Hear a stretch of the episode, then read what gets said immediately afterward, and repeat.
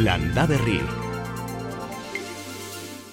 Kaixo, zer moduz, ezagutzen alduzue landare aragi jalerik?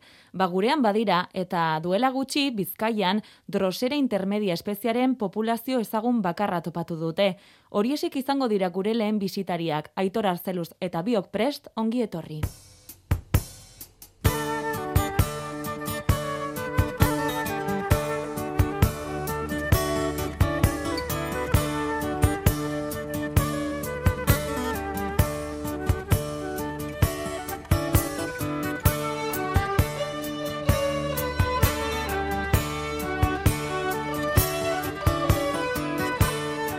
Landa Berri. Ane Agirre.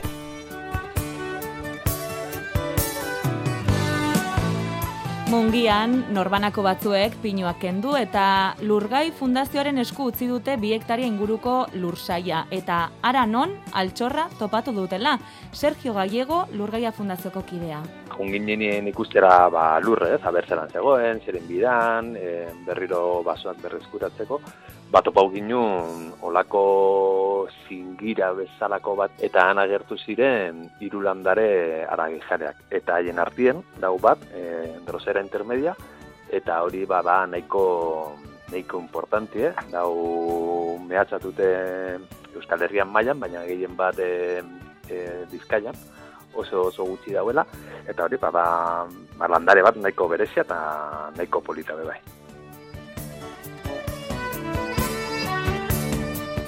Da landare txikitxo bat, igual diametro amar zentimetro asko jota. Orokorrien berdezka gutxi gora bera, baina da nahiko gorria.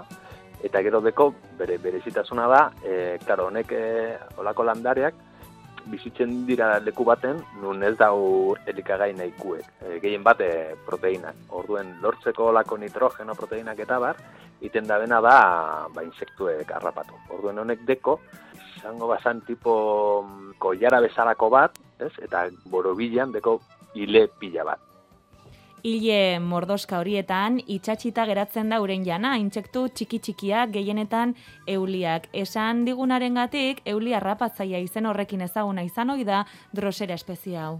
Ba, insektu txiki-txiki-txikiak. E, dira tipo euliak, baina nahiko, bueno, hori pinguiko lan, dira hori olako euli txiki-txikitzuek, eta gero honek droserak, e, igual hartu aldade apur bat handiagoak, baina ez ez da behar rapatzen matxin salto bat. Dira hain, hain fuerte. Ah, Hori, pelikuletan bai, baina hemen. Itxuraz oikoenak bi masaiezurren itxura dutenak edo espatula edo koiara itxurakoak. Zoikatza edo turba sortu eta metatzen den ezeguneetan, zoikastegietan topatzen dute baldintzarik berenak eta horrelako guneak urriak dira bizkaian. Lur zingiratsuak, estetasuna nagusi den gunea maite dute landare aragijale hauek, mungiako emerando auzoan badute gozo bizitzeko aukera. Olako landareak egoten dira orokorrien turberetan, baina olako ekosistemak izan dira nahiko aldatute, ez azkenien ba, turba erabil, erabili dugu beti ba, horturetarako, orduen adibidez aldropon eta bar, dauztanak, e, ba, ia, ia, ia, bueno, indauz berrezkuratzen, baina denbora baten, ba, egon ziren danak nahiko fastidia haute. Ba, behar dau, hori, ba, leku bat, esegun pilo bat, e, guzkia bat, turbera bat, azkenien. Eta hemen bizkaian, bakarrik, e, gaur egun, bakarrik dau poblazio hau. Lehen egon zan, hor, saldropo inguruen, e, barrazen inguruen, baina hori desagertu zen ondala iaia berrogei urte.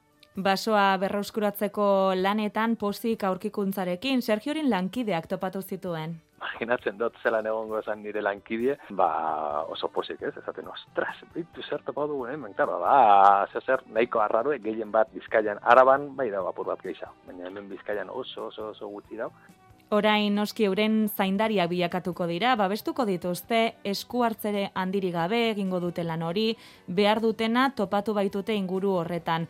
Lagundu besterik ez diete egingo oinarrizko beharrei eusteko. Justo leku horretan, ba bueno, printzipioz ez dala inbier gauza handirik, ez? Egoten badira e, landarin baditzaileak, bai, horrek kenduko dituguz eta han justo leku horretan ez dugu landatuko ezer. Ba bueno, holako landarek behar dabe eguzkia behar dabe e, olako turbera e, habitat bat, ez? Hau da, nahiko zera bere inguruen, oin arte, egon dira pinuek, eta, eta ba, bere, bere lekutan ipiniko dugu bertako basoak, eh? bai urkiak, em, aritzak, elorri zuriak, e, gauza ezberdinak, e, beti autoktonoek, e, olako landarak sartuko ditugu.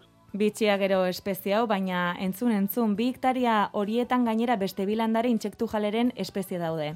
Bai, dau beste drosera, e, drosera rotundifolia, hau da igual gehiago ikusten dana adibidez urkiolan nahiko dauz, eta, bueno, hori bermeon leku desberdinetan nahiko dauz. Eta gero dau beste hirugarren e, arragi jale bat, da pinguikola lusitanika, hau bai nahiko arrunta da, hori igual bestiek baino arruntanak, hori adibidez hemen duran galdien dauz pilo bar, irurak dira e, arragi jaleak, eta beti da apur bat bitxia, ez, olako landarea, eta orokorrien nahiko politak. Pinguiko labeko lora batzuk moreak nahiko politak, eta, bueno, da, dira espezie interesgarriak. Tamainagatik ez dira oso deigarriak eta hartara ez ezagunak dira jendartean, hori ze esan digu Sergiok. Ba, landari txikitsuek, baina bere habitak dira nahiko bereziak, bere bizi modu bebai da apur bat berezia dira desberdinak, baina, klaro, dira txikiak, ez dira hain ikusgarriak, ez? Orokorrean guri pasetan zaigu honekin eta orkidiekin, ez? Adibidez orkidiekin, jendie beti pentsetan dago hori, ba, tropikalak eta tropikalak, baina, jo, bar, hemen Euskal Herrian mota pila bat dekogu, eta ara jale bebai, mota ez beste, baina, bueno, mota nahiko dekogu, eta dira holan, ba, ez ezagunak, ez? Ez dira hain deigarriak, baina gero benetan, azten, ba, azten zaren ja ikusten eta desberdintzen eta abar, da mundu bat e, oso, oso, oso polita. Lursaia handiagoa bada ere, bosteun, sortzireun metro karratutan bizi dira, leku berdinean, baina ez elkarrekin. Dauz, leku bardinean, baina ez batera. Ez, bakotxak deko bere, bere igual bere lekue, baina bueno, inguru, inguru bardinean dauz. Irurak behar dabe, hori ba humedade nahikotzue, gehien bat bidro zerak behar dabe olako sustrato de turbera, pinguiko labe, bai, bai, azkenen, bai, e, habitat da oso antxerakue, baina gero bakoitzak deko bere, bere papera hor barruan, eh? Habitat barruan deko, ba, bueno, bere gauza ezberdina eta horregatik dauz e, iru espezie ezberdinak. Ba, igual bakoitzak dago espezializaute e, insekto mota batekin. Lurgaia fundaziotik ekosistemak lehen goratu eta bertoko basoak ezartzen laguntzen diete nahi duenari eta bide horretan tarteka, ba, parez pare dituzte onelako aurkikuntza ederrak.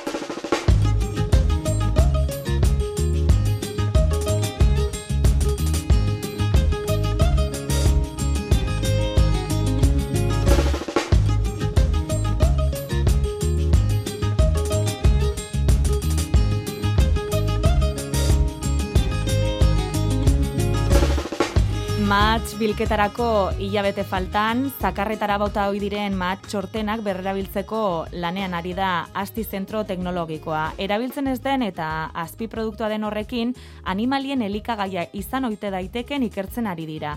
Elikagaien industriarako azpi produktuak pentsu bihurtzeko Europako prima programak ide dira. Eta kasu honetan, esan da bezala, matz txortenak edo zuztarrak ardi zein esne behientzako jana izan oite daitekeen aztertzen diar dute. Elikatzeko alternatiba jasangarriago baten bila, proiektuaren arduraduna David San Martin. Bagenikien ardo sektoreak eh, maat txortena kopuru handia ekoizten dutela, aztin azpalditik ari gara ikertzen elikagaien e, azpi produktuak e, animalien elikagaien gisa berre erabiltzeko eta e, badakigu ba mahatz e, txortenak daukate polifenol kopuru handiak eta hori ona izan ziteken e, animalien ekoizpena hobetzeko.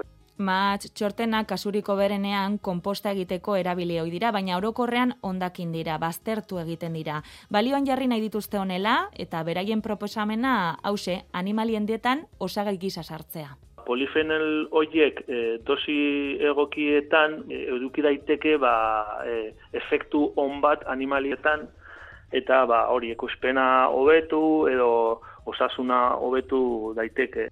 Txorten horien ezaugarriak zeintzu diren jakin nahian dabiltza, badituelako animalien osasunerako egokiak izan daitezkeen baldintza, baina beste osagai batzuk agian ez dira digeritzeko errazak. Oraindik ere ez dakite ze kopuru edo kantitate litzateke oberena, hortxe dabiltza laborategi lanetan. Bai, ba, badakigu matz horiek daukate polifenol asko, baina ere bai badakigu daukagula muga bat, da dala elikagai hau ez da oso digerigarria. Orduan e, lan egiten ari gara, ba, hidrolisis prozesu bat garatzen, mosteko molekula batzuk e, bizatitan adibidez egiteko digerigarrioagoa. Eta orduan e, hori egiten lortzen deguna da e, kopuru handietan sartzea dietan. Behin ja prozesu hori garatzea egingo deguna da ba, animaliekin froak egitea eta gero ba, parametro batzuk kontrolatu. Hau da, ba, esne kopurua e, edo esne kalitatea edo esne zaporea eta parametru e, parametro guzti hoiekin ba, baliatu e, elikagai hau ba, animali, animali hauentzat laginak hartzen dituzte eta baldintza ezberdinak simulatuta jakin dezakete baldintza oberenak edo egokienak zein diren gerora elikagai industriarako izan ere zuntza ez da animalientzat esaterako jateko erraza. Hartara ez dira matxortenak bere horretan pentsu bihurtuta, baizik eta horien onurak baliatuta euneko txikian beste osagaiekin nahastutako elikagaia. Sartzen dira beste elikagaien osagaiak edo beste gauzak eta e, martz txortenak ere bai, baina adibidez euneko e, amar e, zindegu sartu e, porzentate handian elikagai hori hasieran ardia eta esne begientzako egingo dute, hori da asmoa, baina gerora ere untxientzako jana izan litekela azaldu digute. Ekonomia zirkularran oinarrituta, aktivitate berria sortzea espero dute eta beste azpiproduktuak lantzen astea. Aipatu dizkigunen adibiden artean, patata.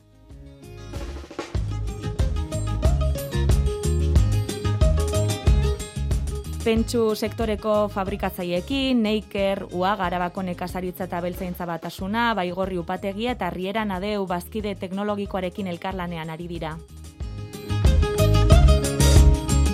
Eta nazioartean hainbat herrialde ere ari dira proiektuan parte hartzen, beste azpi produktuekin, Grezian esaterako, laranja azalekin eta oliba olioen industriaren azpi produktuekin ari dira bestalde, Egipton.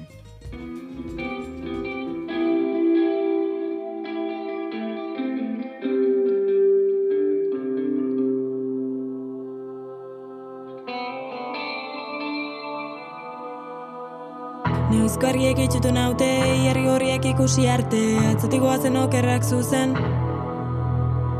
Neuzkarriek itxutu naute, herri horriek ikusi arte, atzatik goazen okerrak zuzen, eroritakoa guretzat batzen. Eta askotan aipatu izan ditugu klima larrialdearen ondorio latzak, ba UNICEFek jakinarazti duenez munduko aurren ia erdia mila milioi aur daude arrisku larrian klima larrialdeak eragin ditzaken kaltengatik. Izaro insausti, hogeita amairu herrialdeetan bizi diren aurrak klima aldaketak eragingo dituen ondorioak jasateko arrisku maila altuan daude gehienak Afrikan. Mila milioi aur klima larrialderen ondorioak jasateko arrisku larrian daude UNICEFen arabera munduko bi mila eta berreun milioi aurren ia erdiak jasan dezake klima larrialdiagatik osasun arazo edo gaixotasun larriren bat. Greta Thunberg aktivista. Children are the ones who will be most impacted by this crisis and the ones who will suffer the most from its consequences. Gehien sufrituko dute aurrek naiz eta ez izan egungo larrialdearen erantzune. Airearen gutxadura urre eskasia eta bero oldeak dira arrisku faktore nagusiak uolde zikloi eta gaixotasun kutsakorrekin batera. Desoreka azpimarratu du UNICEFek zerrendako eunde irurogeite iru herrialdeetatik hogeita mairu daude arrisku altuko zerrendan naiz eta orotara isurtzen den CO2 gutxien eurek isurtzen duten euneko bederatzia soilik. India, Nigeria, Filipinak eta Sahara zazpiko Afrikako herrialdeak dira gehienak. Greta Thunberg aktivistako hartarazi du, aurren etorkizuna kinka larrian izarraren ez dela euren etorkizuna bakarrik arriskuan dagoena. The people in power are not just stealing the future from children, they are also stealing the present. Boterea dutenek herritarren oraina ere lapurtu dutela dio, ba UNICEFek gobernu enpresa eta eragilei esku hartzeko eskatu die, aurrak babestuz, gas isuriak murriztuz eta pandemiatik ingurumena zainduz. Irten da, aurrak baitira zaurgarrienak klima larrialdiaren ondorioen aurrean, ur elikagai eta baliabide eskasiarekin bizirauteko aukera gutxiagorekin.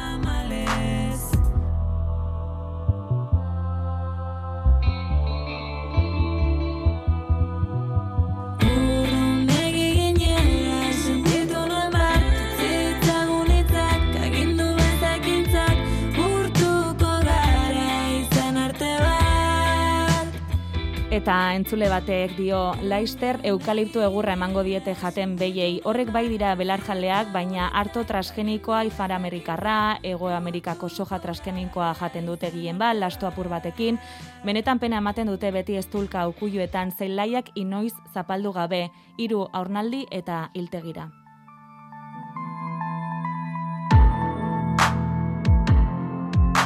Ba, eskerrik asko idazteagatik, gero ere jasoko ditugu zuen zalantza eta galderak. Bestetik, beste gai batera salto eginda, Euskal Herriko nekazarien elkartasuna ene sindikatuak ezkatuta gertu da azken egunetan otxoak Nafarroko mugetara gerturatzen ari direlako. Tartean, erakunde eskudunei neurri egokiak hartzea eskatu diete.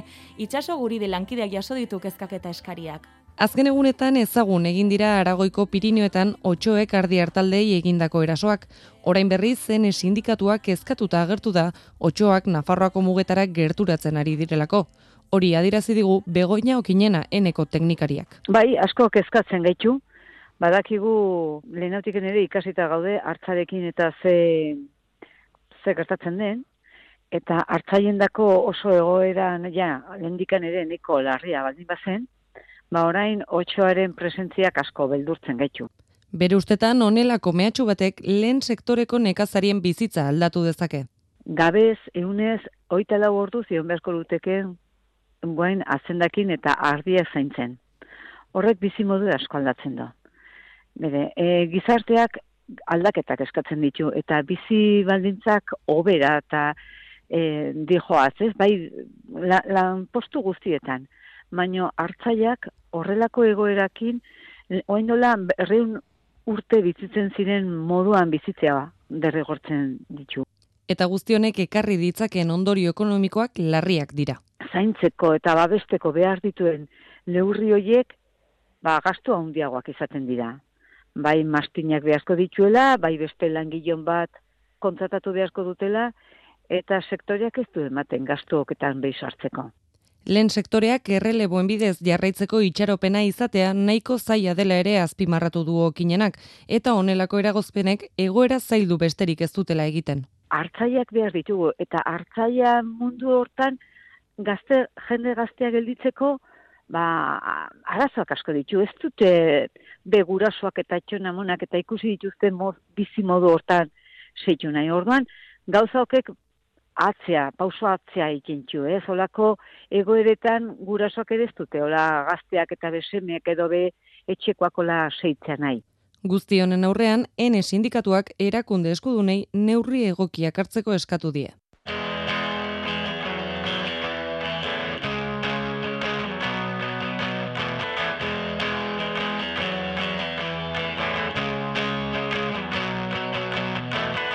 No me asusta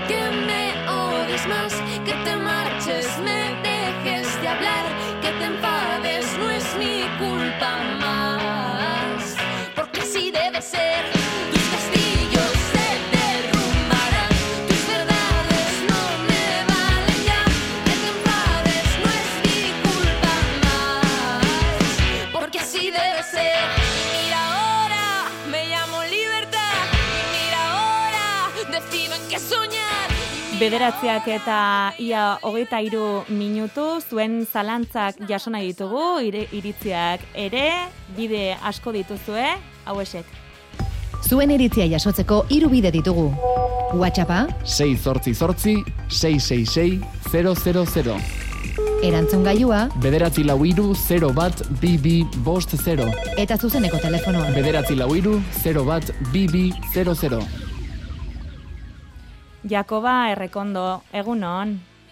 Egun ondanoi, Zer moduz? oso ondo, zueke ondo. bai. Bai, pusten gara. Hasiko gara gure entzulen zalantzak argitzen, saiatzen behintzat. Bai, venga. Lehenengo zalantza esaten digute aurten erremolatxak gorri gehienak buru txiki eta osto-osto handiak dituztela, ez dakitela zergatik, etxeko hazia dela diote, aurten lurra hobetzeko asmoz, luar vegetal dezente bota, bota dutela eta argazkia ere bidali digute. Hmm. E, hortikan etorri lehike nik uste e, arazua, ez? Luar horrek e, nitrogeno gehitxo euki eta horrek ba, ostua indartzen du, mastra, eh? e, berdia esango genduke, eta geho burua ba, eh, atzeratu. Horrek ez du esan nahi txikigoa izango da nik gero ere. hm?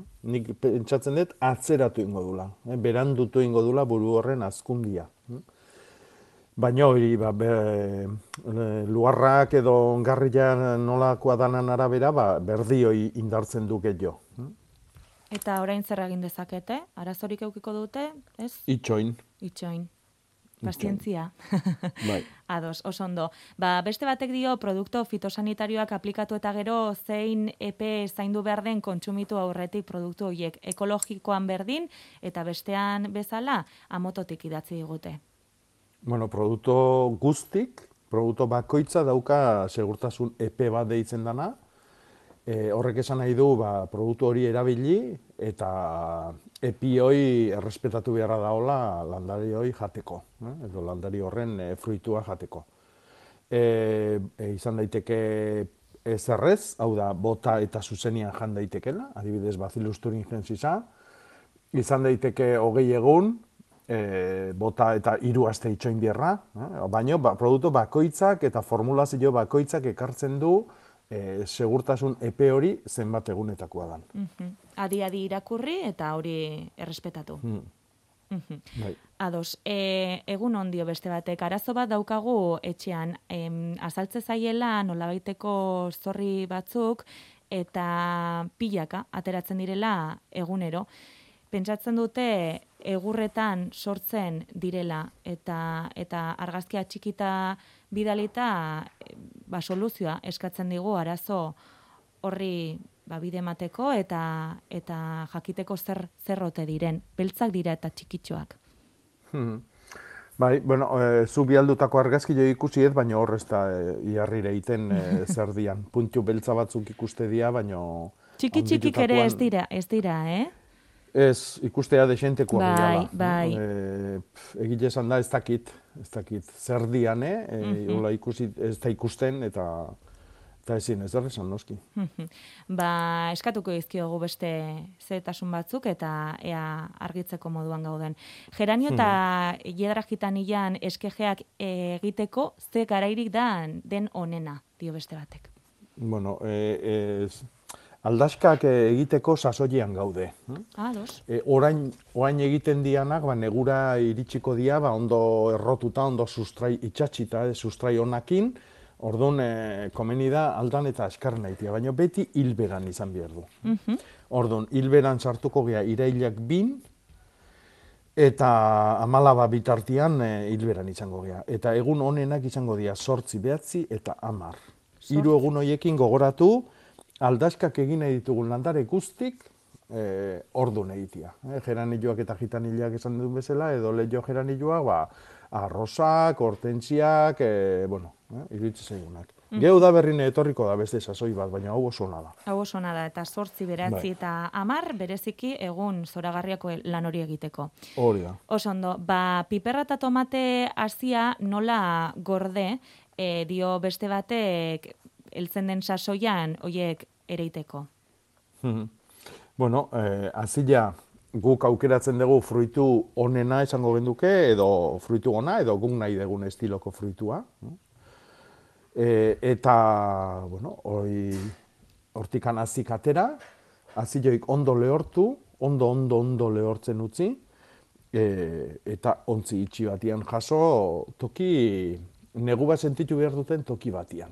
Mhm. Orduan izan behar du edo kanpuan, orduan negu naturala sentituko lueke, ba, balkoian, e, leio koska batian, e, euskilak ematez dion toki batian, Edo bestela etxe barrun, baino toki fresko batian. E, e, bero gailuak e, sentituko ez dian toki batian. Eta horrela ohituko dira, ez? E, temperatura hoietara eta Bai, sentitu ingo dute, Sentitu negua dute. pasatzen ari dala, Mhm. eta gero udaberria etortzean ean, sentituko dute koska hori, ez da? Argitasun gehiago, e, be, bero gehiago, eta bar. Mhm. Eta ez balimadakau beste erremedioik, ba, oskailuan. Ah, bera, oso ondo. Ba, oskailuan eta beti ilunpean edo aipatu izan Bai. ditugun leku hoietan. Buganbila balkoian tarro batean ondo hasten da edo hobe zelaian landatzea? E, zalantzari gabe. no? zalantzari gabe. Eh? Tarruan eh, ondo zaindu daiteke, baina zaintzan lan handia du. Eh? Etengabe ureztatu behar da, etengabe, esan nahi du segun eta zer eh, udaratan eh, egunean bi aldiz, e, beti ongarrian astu beharko zaio ur horri, a, lurraren ongarriketa ere ez da sekula astu behar, e, urtean bi edo hiru aldiz eman beharko zaio lurraxalian bintzat, eta aldiz lurrian ba, behar bilatuko ditu oidanak. Mhm. Bueno, ba, lehenetxiko genuke zelaia eta halko bada, ez? E, be- beti ez daukago Hori da. aukera hori. Ba, geldialditxo bat egingo dugu eta ostean berriro zuen galerei ekingo die.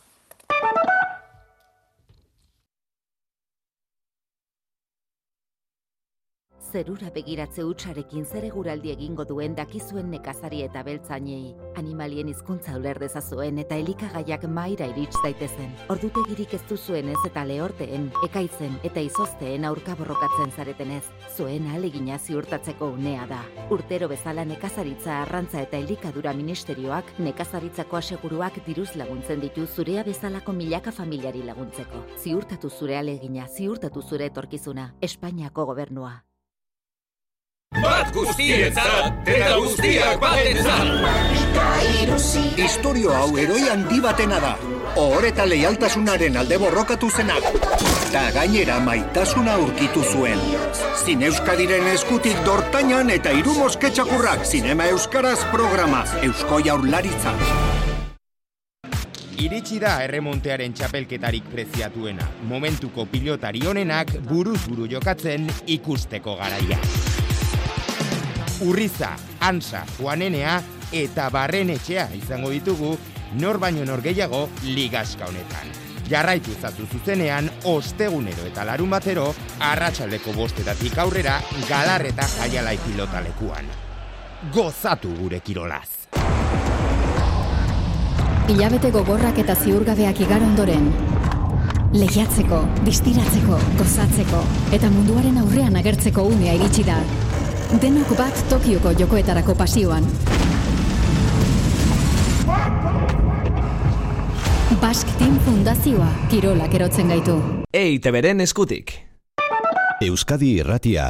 Ba, bederatzi terdiak jota, arantzazuragoaz, peio, zabala, Aupa, egunon, egunon, egunon. zer modu zaude? Oso ondo esan beharko. Osten gara, eta zer ikusten duzu leiotik?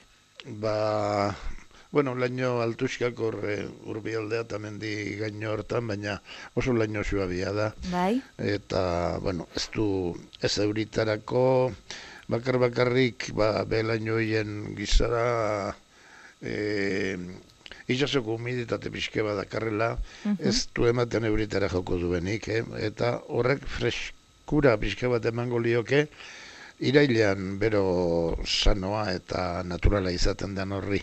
Mhm. Eh, hain ez da izango beste unetan bezain lehorra nola ere sentituko da humiditate pixka bat azalean, gure azalean. Eh.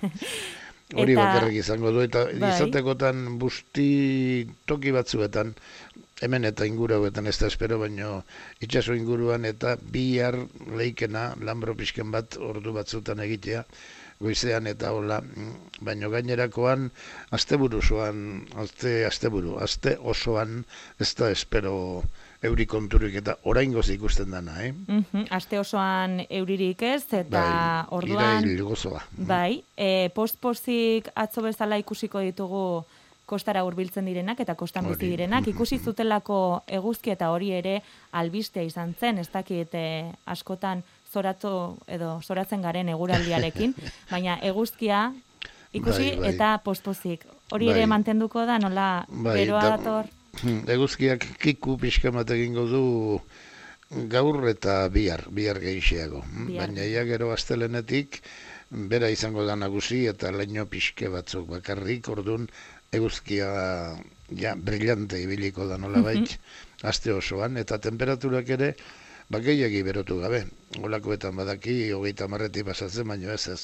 Ibiliko da hogeita bost, hogeita sei gehienera, eta goizean ere, ba, amasei emezortzi gustagarri benetan epel eta gustorako moduan astelenetik aurrera euririk eta gabe eta eguzki ordu desente emanez beraz aste polita iraila izateko Tikitan garua biltzen da, biltzekinan iraila azken batean lan horiek izango zituen orduan ere eta Irailean, baina, oraindik pixkat pazientzia euki barko dugu etortzeko iraia, ez? Eh? Abuztuaren hogeita batean Ah, gaude. bai, baina abuztuan, bai, baina abuztuan, gare, ja, iraila bezperan. Iraia bezperan oraindik bero egunak eukiko ditugula, hori argi geratu zaigu peio eta Hori da, eta gozatuko bai, bai. dugula. Planen badaukazu? Ez, guk hemen nahiko plan badaukagu. Etxe hontan datorren jende zailakin, eh? Oso ondo. Eta horiekin txibiliko gara. Mugimendu asko somatu duzue? Bai, bai, e, bueno, aparkamentu honak eta dauzkagu, eta gero kobratzen ez dugula gainera, ba, gustora, mendi ederrak inguru hauetan, eh, urbia eta aloina, eta Bai. gero arabaldekoak, eta ordun lasai etorri leike, ordu txo batzuk horre egin, eta bueno, Eta egin duzun iragarpenarekin gainera agian are gehiago egun politak izango baitira bai. mendira juteko, ez? Hori, aste hontan bai, bai, bai. Aste bai. honetan bai. Peio ba eskerrik asko eta besarkada bat Konforme. zaindu Hori da beste bat, bai. Jakoba eta gure baratzetarako zer moduzko eguraldia izango da, peiok esan diguna. Na, ez? Ona. Bero gehiagitik gabe, alare, ur falta izugarria da, eh? Bai. Lehor, lehor, lehor daude baztarrak. Mhm, mhm. Ba, arangiztik esaten digute, anoiz kimatu dezakeen olibondoa, zer esango diogu? Bueno, olibondua albalimadu eski, eskimatzeko, Bai. Eta bestela egokina izango litzake beti hilberan egitea, leno esan deguna, Bai. ba, ja hilgoran sartuta gaude, eta hilberako lana da hoi, eta egitezke nik ingo nuke leno esan degun e, sortzi behatzi hamar egun hoietakon batian. Mhm. Alaren nik oain, ja kimaketa ahul bat egingo nuke. Bai. no? Ja eguna desente moztua dago, eta olibonduak eh, egingo izkileun zaurilloi di buelta emateko eh, ba, nahiko lan izango du. No? Mhm. Orduan, eh, oain kimaketa arin bat egin, eta gero, eh, ja benetako kimaketa egin beharko genduke udaberriko izardi berria etortzen eh, datorrenian. Mhm. Martxuan, a- aian gizen martxuan esango nuke, martxoko hilberan. Martxoko hilberan orduan orain harina eta eta pixkati itxarotea ba andoaindik bestalde Hmm. erlauntzak dituela mendian eta inguruan txillarra eta labanda jarri nahiko luketeela noiz eta nola ibonek aldetu digu. Bueno, eh, eh, horren landaketa egiteko garaia, ba, urrian izan daiteke. Jabete ona. Eh, Mhm. bilak, bai, bilak dia ostoik, eh, ostagia galtzen ez duten landariak, ordu noaindik lurra epela da honian, egin beharko genduke. No? Eh, urrian edo, bestela gero, ba, martxuan bukaeran, apirilaren hasieran. Mhm. Ados, ba, e, noiz jaso kalabaza iraun dezan. Hori da gaur WhatsAppera heldu zaigun beste galderetako bat. E, kalabazak irauteko e, onena da hilberan moztutzia, hilberan jasotzia. E, hartuta jateko e, hilgorakoa hobia dago xogua, Ah, baina beitu, iraupena behi da, hilberakoa hobia da. Berak iraupena dio, Eh, hil, hilberan. Bai, hilberan. No? Eta lasai hortu haindikan, eh? Ile- Irailearen bukaerakin batera hasten dan hilbera hori izango da onena. Eta urrian, e, urrian lehenengo amarregunak e, hilberan izango ditugu, eta azkeneko bost seiak e, bai, eta orduan, oi biletan izango da, karai honena. Eta beti, e, txortena ilartzen azte zaionian, tximeltzen azte zaionian. Ados, ados, oso ondo. Ba, Kandido, egunon. Bai, egunon. Egunon. Bai, egunon. A ber, nire Mhm. galdera da? Aitzen duzu? Bai? Bai, bai, bai, bai. Esan, esan. Bai, nire galdera da, a ber, nire gaz limonero bat, eta dauzka, Bai. kriston, e, txupon pila, txuponak. Oie, kendu behar izatea? E, inausten dezu? Inaustu? Zer E, inaustu? a ber, podatzen dezu normalian. Ez, ez, ez, ez. Ez dezu podatu? Ez. Ze, zenbat urte ditu? Joder, pues izango ju, ama bost bat urte. Mhm. Ama bat Bueno, eh, dauzka, o- ostoak epizkot ogoritzen dauzka, eta nire ez dut izagit, ba? O, Eguzkia zaion gizartzen, o... A ber, ne, nik esango nukena da, e, a ber, txupoiak azaltze dianian esan nahi du, e, e, aparteko janarila dosisa daukala. no? Orduan, posible da, e, bueno, e, urtiakin, edadiakin, baina nahiko janari topatzia lur e, ona, edo aurten ongarrik eta berezi bat eman diozulako, edo izan daiteke, E, nik beri hortan utziko nuke, eh, txupoiana. E, zeagua, arriskutsuagoa ikusten dut, ostuak horitzian eh, hori. eh. E, ostuak horitzia aurten, seguru nahi izango da, urfalta dakalako. Limoi, limoi ondua oso oso urzalia da, amorratua da. E, gu pentsatzen dugu toki berotan tikan datorrelako berua eta lehorra gustatzen zaiola, eta hoi ez da hola, berua gustatzen zaio, baina lehorra ez zaio bate gustatzen. Eta nik albalima dezu gaur bertan jarriko nioke ureztatzeko sisteman bat laguntzeko. Zertikan oso, oso, oso lehorte gogorra pasatzen nahi gea, eh? azken, eh, bueno, hilebete terdi jontan bintzat. Eh? Eta nik uste hortikan etorriko jokela hori jana. Txupoiana ez preokupatu. Txupoiana da janarila topatu dulako, moztutzen balima dezu, urrungo urtean ata undiguak emango ditu, orduan nik uste dut hobia dezula beri hortan utzi, eta bea apalduko da, bere azkunde hori apalduko da, gero fruitua emateko. Baina ureztatu, eh? Ja, ba, eske, e, YouTubeen ikusten dut, eta ikusten dut, ola jendiek e, txupunak kendu itxizkatela, eta, nertien, ba, bai, dut, eta. Kontuz YouTubeekin. Ja. Borratu zatxe sortikan, aldan askarrena. Kando, Bai. Kandido, baina irratia, Euskadi irratia piztu duzu, eta hementxe gure gomendioa, ea zortea daukazun, kontatuko diguzu, bai? Vale, ba. Besarkada ongi. bat. Bai, Hmm. igualmente. Nahi, izan, nahi izatea, gehienez ere egin dezakezuna da, txupoioik okertu. Eh? Makurtu arazi, eh? indarra galtzeko, baina moztu ez, eh? Ja. Vale, vale, zondo. Oso ondo, Vale, asko. Ondo izan, jo. Ba, Jakoba, olibondoa kimatzea ez diogu gomendatu entzule bati, eta beste batek dio, noiz kimatu dezakegu flor de azar, eskerrik asko. Eh, flor de azar edo eh, gaizki deitutako sasi, Bai. sasi azarra esan biherko genduke. Eh, Filadelfusa pentsatzen dut. Ezatik, benetako flor de azarra da laranja ondo Bai. mikatza edo basa laranja ondua. Bai. Loria. E, hemen Filadelfusan eh, bueno, lore txurila ematen duen zueska undi bati o, flor de azahar edo. Bai? Noiz kimatu, hori beti kimatu behar da lorealdian ondoren. Eta baitare beste aukera da udaberrin, baino asko zobia da oain egitia. Orain. Gero udaberrin, e, bai, azteko, azteko grina utzi, be, erabat, zari gero udaraldea, eh? bero geixio da honian eta egun luzesio guak dianian loretuko da. Ordun moztutze bali madeu, ba, lorealdi jo hoi atzeatu eta zapusteko arriskua dago.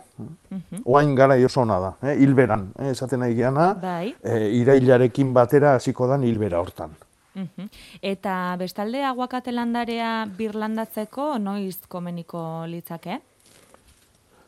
Bueno, hori baita ere, ba, leno txilarra eta izpilikuakin Bai. atxugean bezala, eh? ostoi galtzeztun landaria da, eta bueno, urrian egin daiteke, urriko hilberan, eta baita ere martxoan bukaeran, apirilaren hasieran.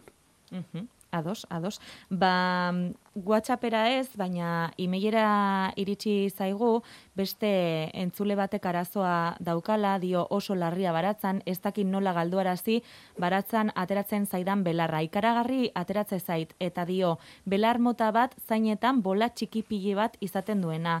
Lurragiratzean horrelako bola pila bat ateratzen dira, bistara, eta beti baratzan jarritako landare azpian gelditzen da zer esan alko genioke, eh? Badakigu ze landarez ari gara ari den edo ze belarraz.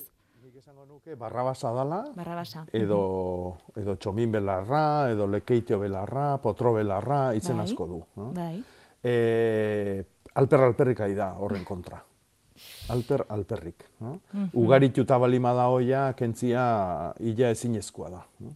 Saiatu daiteke, tipulatxu hoiek kentzen, beste batek garai batian esan zigun, ba, beak oiluak sartze zitula olako Ah. zailetan eta Ara. oiluak jate zituztela, lurra giratutakoan, ez dakit nik sekula ez dut oiluan proba hori ikusi eta ezin dut esan. eh? Baina landare horrekin, inbierdauna da ikasi bizitzen, elkarrekin.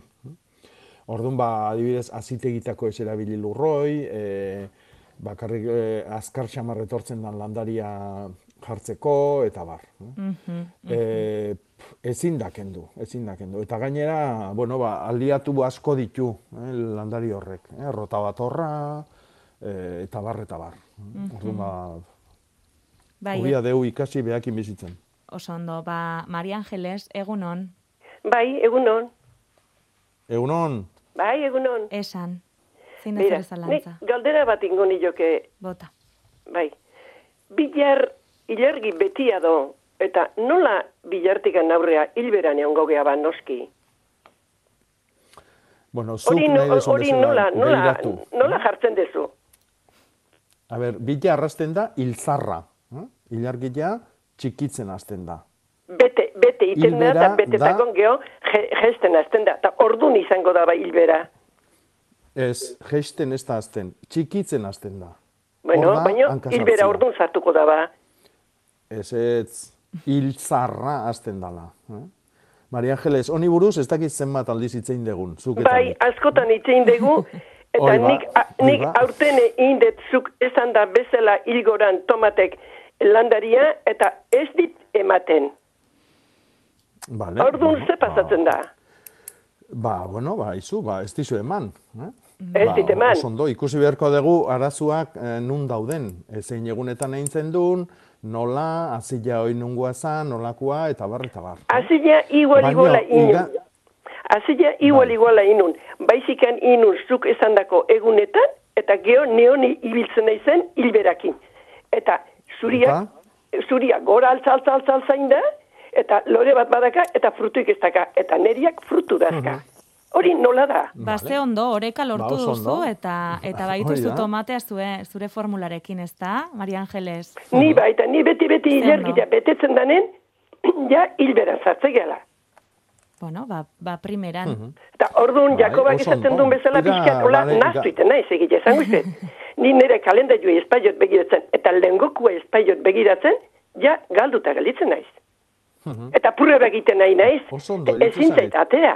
Bai, beda, hoi da garrantzitsuna, Bai, eh? pruebak egitea, eta ondo dokumentatzia, ze gertatzen da, eta, eta gero, ba, ikusi beharko ditugu eh, saio hoik eh, ze emaitzak eman dituzten, eta arrazoi bali maizu, arrazoi dezu, zalantzai gabe. Bueno, Zalantzai gabe. eta Baina bilar, lo- ilargi betia da, joan- itxoin pixka, Maria Angeles, Ah? bilar, ilargi betia da, eta hilzarra hasten da. Bai, hau da, ilargia txikitzen hasten da. Bai. Ez da geisten hasten, eh? txikitzen hasten da. Eta hori da, Txikitzen, o hilzarra. gesten, iguala ez alda. Ez, ez, nola izango iguala. Zu txikitzen aizea edo eskailera geisten aizea. Ez da berdina. eh? Ez da berdina. eh? Hau da, ilargia gora eta bere ibiltzen da, eta haunditu eta txikitu egiten da. Bi ziklo desberdin ditu. Eh? Eta haunditu eta txikitziai da hilberri hilzarra, eta gora eta bera ibiltziana, beak hitzak esaten du mesela, hilgora eta hilbera. Vale. Bilar, ilargi betiekin hasten da hilzarra. Bueno, bale. Jeren eion ezkejek Bai. noiz jarriko nituzke, eta buruik onenak loriak noiz emango lizkiake. Nik ezaten deten zergin, jo, zuk oain esan dezun egun horietan. Bueno, Zuk esan dezu ez urrungo? Urrungo aurrenen bost zei zazpio eman dezu, ezta? Zortzi bederatzi. Zortzi be, bai, hor eman dezu. Sortzi behatzi eta hamar. Bai. Bueno, nik bita ningo ditut eta ber ze produktu ematen diten ikusiko ez, eta gero esango dizuet. Oso ondo berriz deitu. Vale. Eskerrik asko, Maria Angeles. Zueri, vale, agur. Bat. Bai, agur. Bai, Eta- loin. Bai, eta tomate, tomateak aipatu ditu berak eta beste argazki eder bat e, daukagu, lau bankal dituztela diote eta batean negurako porruak ipini dituztela. Piperrak eta tomateak e, dauden bankaletan zer ipini dezakete? Hori hori galdetu digute oraintxe. Bueno, ba, fruitua ematen duten e, e, landarian ondoren oso egokile izango litzake e, ostua ema, ematen duten landaria jartzia. Edo, e, adibidez, baita ere, lu- sustraiak ematen dituztenak. Mhm. eh? Errefauak, erramolatxak, azenaiuak. eh? Ah, ba. Eta bestela ba ostua eman behar dutenak. Eh? Adibidez, ba, laster dator, ba, ba, perrejila ere iteko sasoia baita ere, ne- urte guztiako. Eh, eskarola jarri ditzakegu ja, neguako letxuak, eh, zerbak, oraindik ere jarri ditzakegu irailian ere, zia zerbak edo espinakak ere iteko sasoi onena da. hm? Mhm. Hoi danak jarri ditzakegu fruitua eman duen eh, landare baten ondoren. Asko aipatu dituzu, aukera asko dituzte eta ea zein aukeratzen duten. Ba, geranio geranio daukate, daukatela eh, jardinetan esaten dute eta erdoia janda oso egora itxusian dituztela. Mosteko gogoa duela, baina orain zer egin dezake. Bueno, lehenengo ikusi beharko genduke zein dan arrazoia egoera horrena. Eh? Mhm. Izan daiteke gorrina bea, eh, erdoia Bai. bea, zuzenian, edo baitare izan daiteke taladrua edo geranilloaren arra hori daola, arra horrek eh, egiten duna da landariaren txortena barrutik taatulu batek bezala eh, ziar-ziar luzetaka eh, zulo bat egiten du, mamila janez dijoa, eta orduan hortik aurrea adarroi gelditzen da, izardegi gabe, indarri gabe, horitu egiten da, eta orduan ba, erdoia edo gorrinaren antzeko sintomak ikusi ditzakegu. Orduan, jakin behar dugu lehenengo, zuzenian gorrina dan, edo gorrinoi, edo antzeko beste Moztu zerbait etorri dan, lehen. intsektuengatik. Eh? Orduan, intsektua balimadia, arra balimadia, Bacillus thuringiensis nim olioa eta jaboia, beti esan deguna, Bai. geranilloan arrantzako tratamentuik onena da, hor balima dago, hau da, sintomako ibalimadia, esan nahi du hor da hola, eta orduan lau egunetik behin tratamentu egin beharko genduke. Gorrina balitz, egin beharko gendukena da, e, toki airosogo batea eman, e, ba, ul, igual lurra arrotu egin beharko dugu, ikusi zen lur klase dakan eta noiztik handa honor, eta e, gorrin gorrina balima da, baina salda bordelesakin, azeri bustanakin tratatu beharko genduke. Mhm. Oso ondo. Mari Carmen, egun Bai, egunon, Egunon, egunon, egunon. Esan. Gorra izate. Bai. Dago entzuten bai, hemen. ai, ai bierrado hemen. Ai, hori da. Bueno, eh, hor, barrabaz, izango dela esan duzu, bainik ala pentsatu eta entzun deanen barrabaza. Bai. Era atxasanak, hola landare txiki bat atera. Zirita jarri, eta kendu, eta harrita jarrin, eta lare batzetan hartu zuen. Baina, Bai, atzeatzeko, bai, bai. gutxineko zurte pare baten eola, turkua egiten zuen. Hmm. Turkua bakizu zer da? A ber, esplikatu da noi. Olua bezala, eta turkua bestia Hmm. bi, bi klase dira, olua latzagoa da, turkua baino. Lehen Hmm. latza mentzen. Hmm. Nik aspaldi gurtetan ez ezatu Ba. baino. Harrek nola zaina oso itxile izaten dut, harrek azpiatzen zuen. Gainontzen ez dut Hmm. ikusi nik hori galdukon bitxoikan. Eta gaztua bea da. Da esaten zut, latia, Bai. jar, latia o zirita jarri estraina, eta ipurdetikan harria jarri gainen da alare zabaldu entzitzen du. Bai, bai, bai, bai. Eta, Eta bat bakarretik, eh? erremitakin, eh, jaman azun alde batetik bestea. Zoro baten Mhm. asko zan, eta besten batez da. Mhm. Ez dakit nik eh, o, ariakin, o naparariakin, o Mhm. zenekin ez. Baina Bai. hola zabaldu zitzaion. Mhm. Eta hilberan hori, hori, ez dakit nik, aurten gabe galitu naz, baina Mariano Zaragozanok arrek, arrekin ibili izan du behar gu. Eta nire atxazan Bai. ere bai arrekin ibiltzen zan. Eta baki nire koinatare oinala biltzen dela. Baina Bai. ez dakit. Eta haizu perrekila esan dezu, ba, perrekila oso gaiztu izango, ez orgenia. Eta hori Mhm. zen garaitan inberda, ni oantzen, oazik ezkundeala. e, nik esango nukizuke, oain gaur ez egiteko. Ez, ez, ez, ez, zuko esan dako egunetan ningot. Ah, E, Eh, behatzi, sortzi behatzi tamarren, bai, oso onak. eh? Bale, ba. E, baitare oso egun onak izango dira, e, perregila ostua nahi deulako. eh? Bai. Oso egun onak izango dira hiru arratsaldia eta lau goiza, ah, bai. eta amairuba egun osua. Amairubakin gehatu zaitezte. Eh?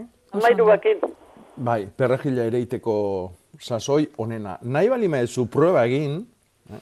Bai. hau da, ikusteko hilgora eta hilberan aldia, Bai. esango nizuke, datorren aste hartian iteko, erdila. Eh? Hogeita lau, abuztuak hogeita lau. Bai. Eta irailak amairu, egin beste erdila. Abez. Onduan, lurberarekin, azibera eta ikusi emaitzak. Oso ondo, Mari Carmen eskerrik asko deitzagati besarkada bat. Bai, zueri eta zei olego zela nahitzen. Eta Vale, asko. Jakoba, zuri ere besarkada bat, asteburona pasa. Bai, berdin.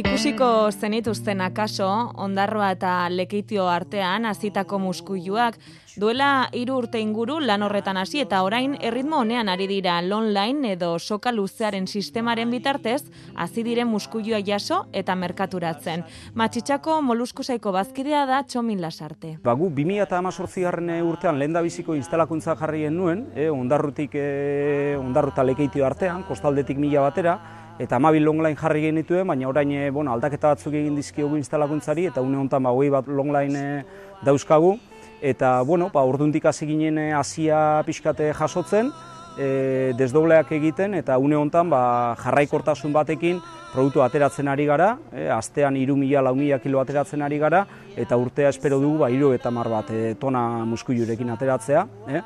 Akordu komertzial oso egokiak lortu ditugu, espero dugu etorkizunean ba, beste batzuk lortu alizatea, eta, eta bueno, ba, baita ere hor e, ikertzen ari garen beste espezie batzuk, adibidez ostra, ba, honek e, bere fruituak emotea, eta muskuilua moduan ba, etorkizun batean Euskadin errealitate izatea, eta Euskadiko ostra estreinekotz ba, komertzializatu. Pajasta bat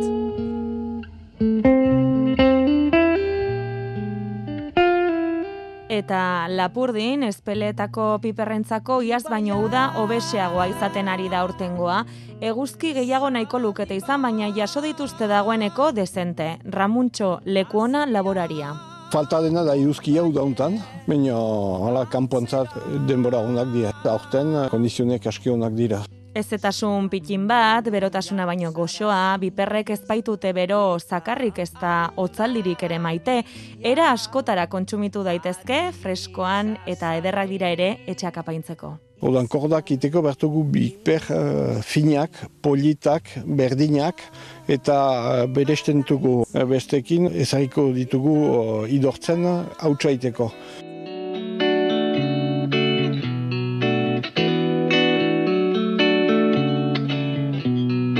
Bakarizketan bizitzan beti tik-tik takaritik tiraka jada Amaitzeko bi itzorduren aipamena. Asteazkenean ilako geita bost, ene eta enbak esnea eta esneko izleen duintasunaren aldeko martxa deitu dute.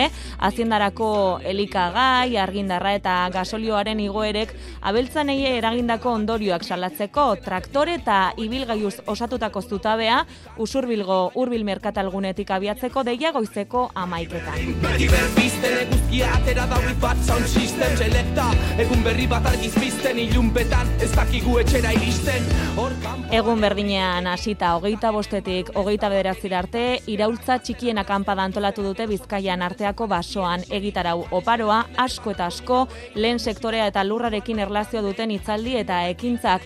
Akampadak herri mugimenduen topalekoa izan nahi du. Flow balan eskerga sorkuntzaren zerga. Ezkuntza sistema ulertzen ez duen jerga. Ume baten arima daukan amaren berba tarimara Besterek ez gure aldetik, zaindu gaur sortzi hementxe izango gaituzue. azken kanta.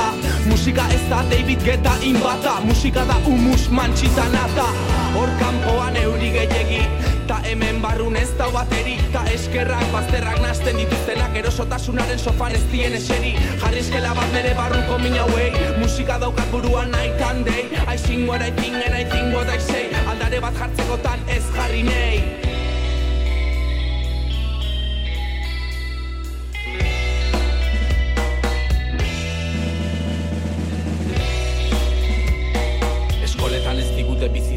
erakutsi haiengatik bali zeudeke gure harimak biluzik, gure kuadernoa utxik. Hiperrali klik. Munduko piromano guztientzako Segi sua pizte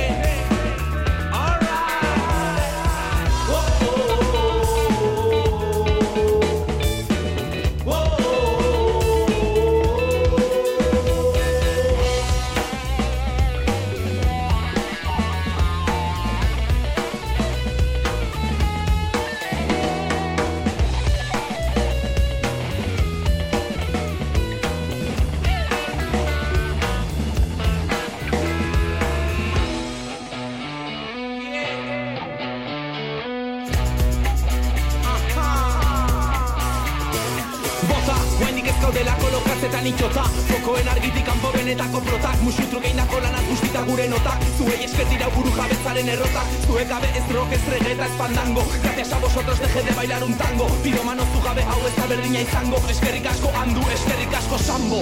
Eta euri gehiegi. Eta ez da bateri. Eskerrak bazterrak nasten dituztenak Erosotasunaren sopan ez dien eseri. Jarrizkela bat nere barruko mina hauei. Musika daukat buruan night and day. I sing what I think and I think what I say. Aldare bat jartzekotan ez